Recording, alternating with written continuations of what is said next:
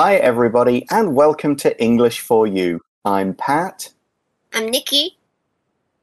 and today we're looking at logos. Logos are these kind of small designs with words, with pictures that appear mm-hmm. pretty much everywhere in our lives, and they tell you who something is made by, who it belongs to, and sometimes a little something about the product. And they are everywhere. If you take a look around the room you're in at the moment, you can probably see a few different logos. Nikki, what can you see? I see a blue bag with IKEA logo on it, and it's yellow and it's like square words. hmm And also, I see this YSL Yves Saint Laurent perfume has this YSL on it. Right, because sometimes a logo can be a set of words, sometimes it's just a Mhm. few letters, sometimes it's a picture, like this computer and a couple of other things around me right now have the Apple logo on it because they are Apple products. I also have a mouse with a Microsoft logo on it. That's just writing, but the way the letters are written, the font they use, Mhm. that's all part of the logo as well. Design. And often logos, yeah, a lot of thought goes into the logos that we see every day. They're not just accidents, they've had uh, people, designers working on them. And today we're going to take a look at some famous ones and talk a little bit about them and their design. Let's read through the article. Reading. The science of logo design. How many brand logos do you know? To give you an idea, the average person sees around 5,000 advertisements a day. Almost all of these contain logos. Logos are always fighting for our attention. So, a huge amount of effort is put into making logos that are attractive and easy to remember. However, not all logos appear to be perfectly made. For example, in 7 Eleven's logo, notice that the letter N is the only lowercase letter. One idea is the logo will look too strong with every letter in uppercase. It's also possible that the curved lowercase n simply fits with the curved 7. Another example is Google's G. If you look long enough, you'll notice it doesn't make a perfect circle. Interestingly, our brains wouldn't actually think a perfect circle will look round. That's because humans are not very good at recognizing geometry. Next time you see the Nintendo Switch logo, try measuring the two controllers above the word Nintendo. You might be surprised.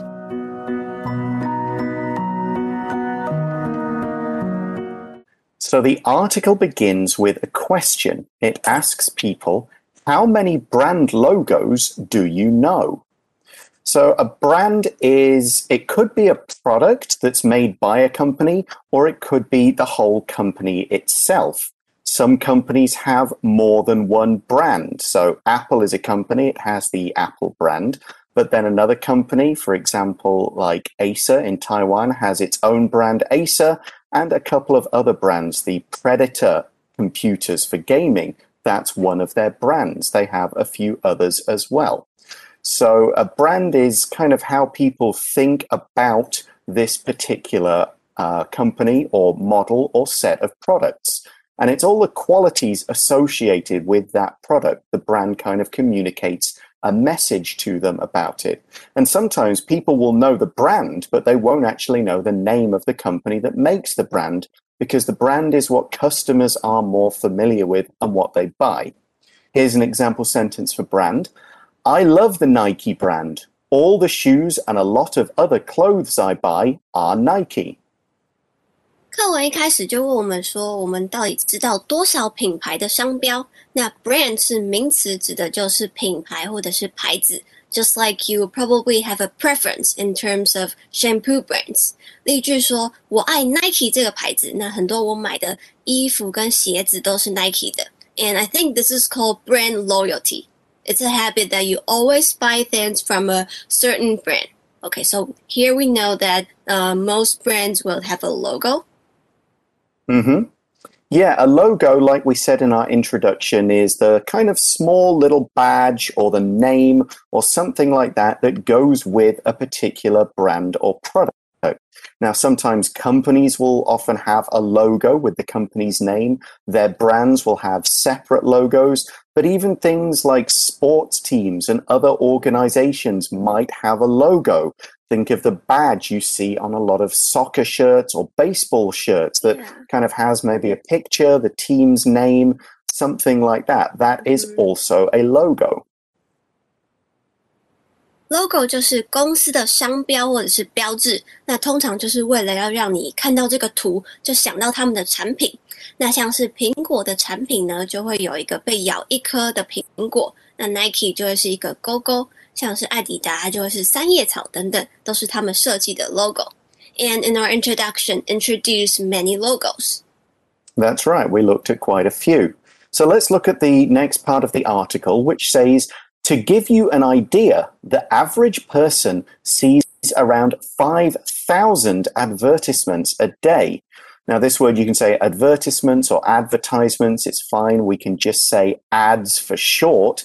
But basically, this shows how common logos are. You see around 5,000 ads a day, or most people do, and almost all of those ads will have a logo.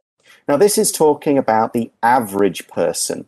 If someone's an average person, they're just pretty normal. They have an ordinary kind of job or they're an ordinary kind of student. There's nothing particular specially, particularly special or different about them.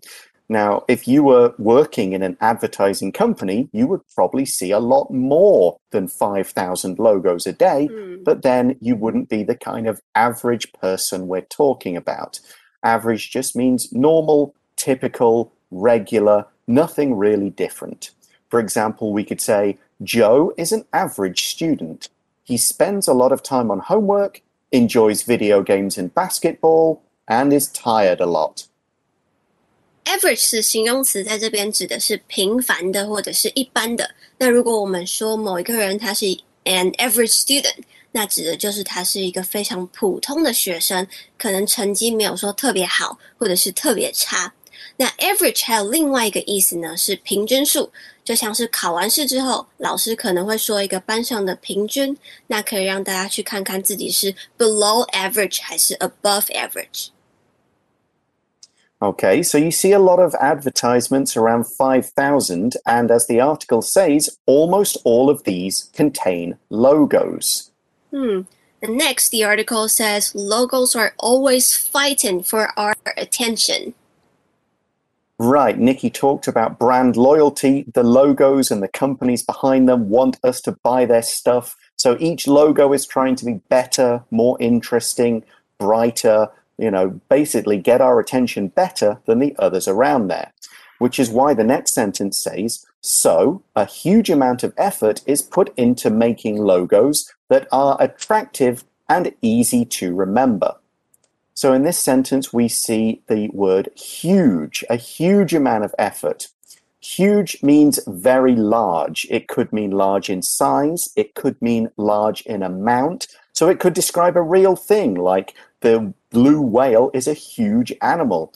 But it can also describe something abstract like here, effort. A huge amount of effort is a lot of effort, a lot of work. Here's another example sentence for huge. The huge truck has enough space to hold over 1,000 computers. 接着课文就说，那这些商标是为了要引起大家的注意，所以设计这些商标是很费时费力的。Huge 是形容词，指的就是极高的或者是巨大的。那在这边指的呢，就是很多很多的心力被投注在设计商标这件事情上。那我们也可以用 enormous 来表示极大的。 both huge and enormous can mean extremely large. Right, and we also say a huge amount of effort is put into doing something. So if you put something in something or put something into doing something, this means you do some work, you make an effort, you actually try to achieve something, and in order to get an output, you have to put in an input. So effort and work and time and money is put into something, and you get a result products, work, a fancy new logo Put something in or put in something into something 指的就是花费大量的时间或者是精力去做某件事情。通常我们会说 put in a lot of work or put in a lot of time doing something，指的就有点像是 spend a lot of time doing something。And the articles tells us that the effort is put in to make the logos attractive. That's right. If something is attractive, then it is nice to look at it's pleasing to the eye in some way. It makes you think, oh, that's pretty nice, that's pretty cool. Now we can describe a person as attractive if they're handsome or if they're beautiful or if they've just got a nice smile and they're very kind. We can say that person is attractive. We find them pleasing to look at or be with or something like that. We can describe a building as attractive if it looks good, it's got a nice shape, it's got nice lines, it's uh, it could be colors, it could be decorations. If it looks good, if it looks pleasing on the eye, then it is attractive. For example, we could say these new plants and flowers make your garden particularly attractive. Attractive 是形容词，指的是吸引人的或者是有魅力的。那我们很常会用这个字来形容人， 但是呢，它也可以用来形容一件事情。For example, I find that the uh, the actor particularly attractive, or we can say, uh, the headhunter made an attractive offer，指的就是说，呃，给我一个很有吸引力的提议。那所以就是某个演员很有魅力，或者是某一个提议很吸引人。例句说，这些新的花花草草让你的花园看起来格外有吸引力。So let's take a look at the next sentence in the article. And now we might expect if something is going to be an attractive logo, it should be perfect. It should be absolutely right in every detail with nothing wrong.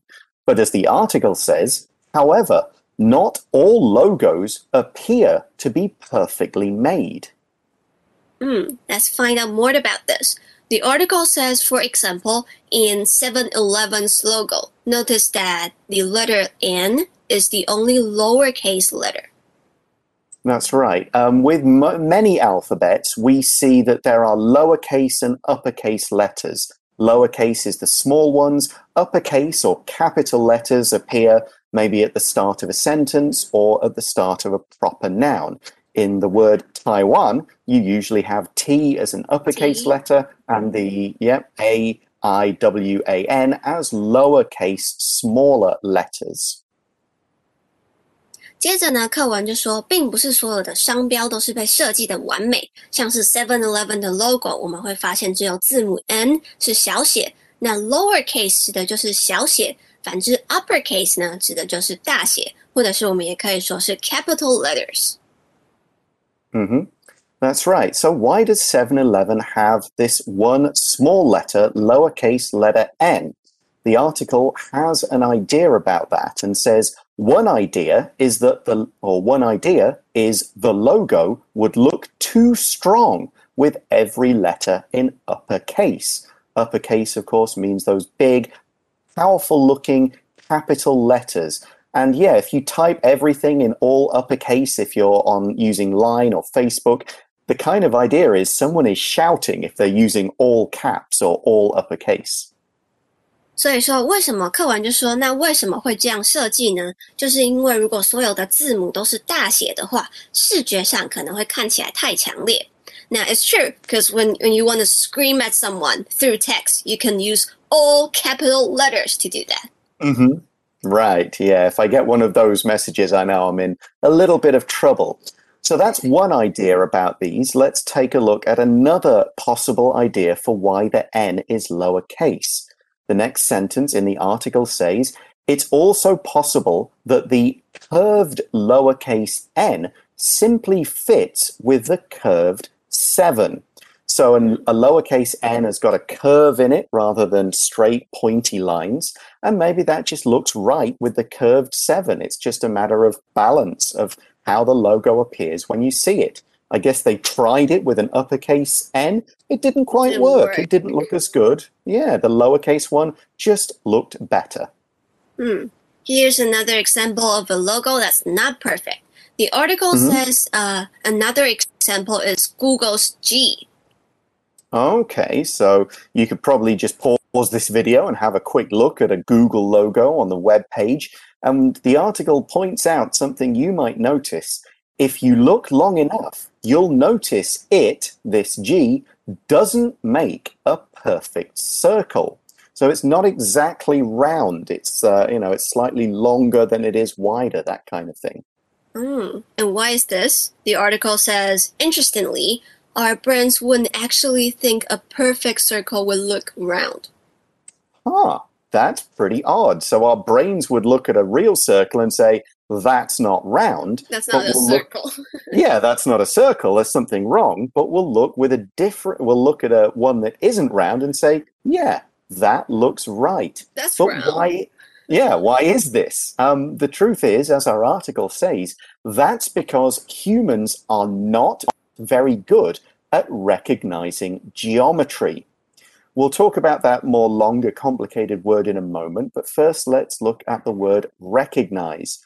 To recognize is when you see something, or maybe hear, or even smell or taste something, and you know what it is. Mostly this is because you've experienced it before. You go, I know that smell, or ah, I know that person. I've seen that person before, and my brain tells me the information.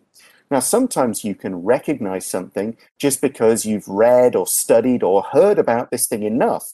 So, for example, I have never seen a Tasmanian devil, this creature that lives in Australia, but I've read about them, I've heard about them, and if I saw one, I'd probably go, I You think I know what that is. them. I kind of recognize it. Exactly. You could say, I almost didn't recognize Nikki because she's got longer hair than the last time I saw her. I was like, whoa, she looks different. Is that really Nikki? um, so that's what we mean by recognize. Here's another example. When I went to the zoo, I didn't recognize some of the rarer animals. You go, hang on, what's that? And you have to look at the little piece of information to find out what it is. Recognize 是动词，指的就是分辨或者是认出来。 那课文呢告诉我们，其实我们人类并不是很擅长分辨几何的图案，所以如果我们说 I recognize something，指的就是我知道它是什么，我可以讲出它的名字。For example, a lot of people couldn't recognize me on the street when I first got my haircut. 就像我刚剪头、嗯哼剪短头发的时候，走在路上，人家可能都会认不出来。And what we say here is that people don't recognize geometry well. That's right. So geometry is kind of an area of study. Uh, it's kind of an area of it's sort of like science, but there's a lot of math in there as well. It's the study of the relationship of lines, points, curves, surfaces It's all about shapes and structures and whether things are round or curved or like parallel to each other or not parallel and the directions they go in. That kind of thing. Geometry 是名词，指的就是几何学，那也就是跟几何图案相关的东西，像是圈圈啊，或者是线条，或者是方块等等。 Okay, so let's go back to the article and we're going to introduce another logo. It says, next time you see the Nintendo Switch logo, try measuring the two controllers above the word Nintendo. Okay, so here we're talking about a controller. A controller is some kind of device that you use to control, which is where the word comes from, another thing. And sometimes there's a wire connecting them, sometimes it's wireless. This mouse that I used in our mm-hmm. introduction, that is a controller for the little thing on my screen that moves around and clicks on things. If you have an AC unit, you have a remote control, which is a kind of controller for that. Turns it on, turns it off, and changes the temperature. We often talk about controllers with video games. They're the things you use when you play the video games to move the person on the screen, to make them fight or jump or run or drive a car, to do all the other things that you need to do to start a game, to play a game, and to beat a game. Uh, the famous one, most uh, kind of like two hands, you use one thumb to do one thing and some fingers to do another thing. Um, most of the controllers I played with as a kid are a lot simpler compared to the ones you get these days. So here's one example of how we can use it in a sentence. Toby took one controller, gave the other to his friend Sam, and they started to play. Controller 指的就是控制器，但是通常呢，指的是在玩游戏的时候用到的控制器。那像是这里呢，就是会说 Switch 用到的那两个东西就是 controller。 那如果我们要说是电器的遥控器的话呢，像是电视或者是冷气的遥控器，我们可能就可以说是 remote control 或者是 remote。那例句说，To 呃 Toby 拿了一个控制器，把另外一个给他的朋友 Sam，然后他们就开始玩了。Okay, so you've got to look at this. If you happen to have a Switch or you see one in a store, take a look at the logo and take a look at the controllers. As our article says, you might be surprised. Why? Well, let's not give it away, but it's all to do with imperfect logo design, and in some ways, it'll probably help the overall appearance. Maybe you'd expect them both to be the same size, and maybe they're not exactly the same size, but that'll help with the other words and images in the logo. We'll let you go and check that out for yourselves, but right now we're going to go to today's For You chat question. For You chat. So today's chat question is What's the first logo that you think of?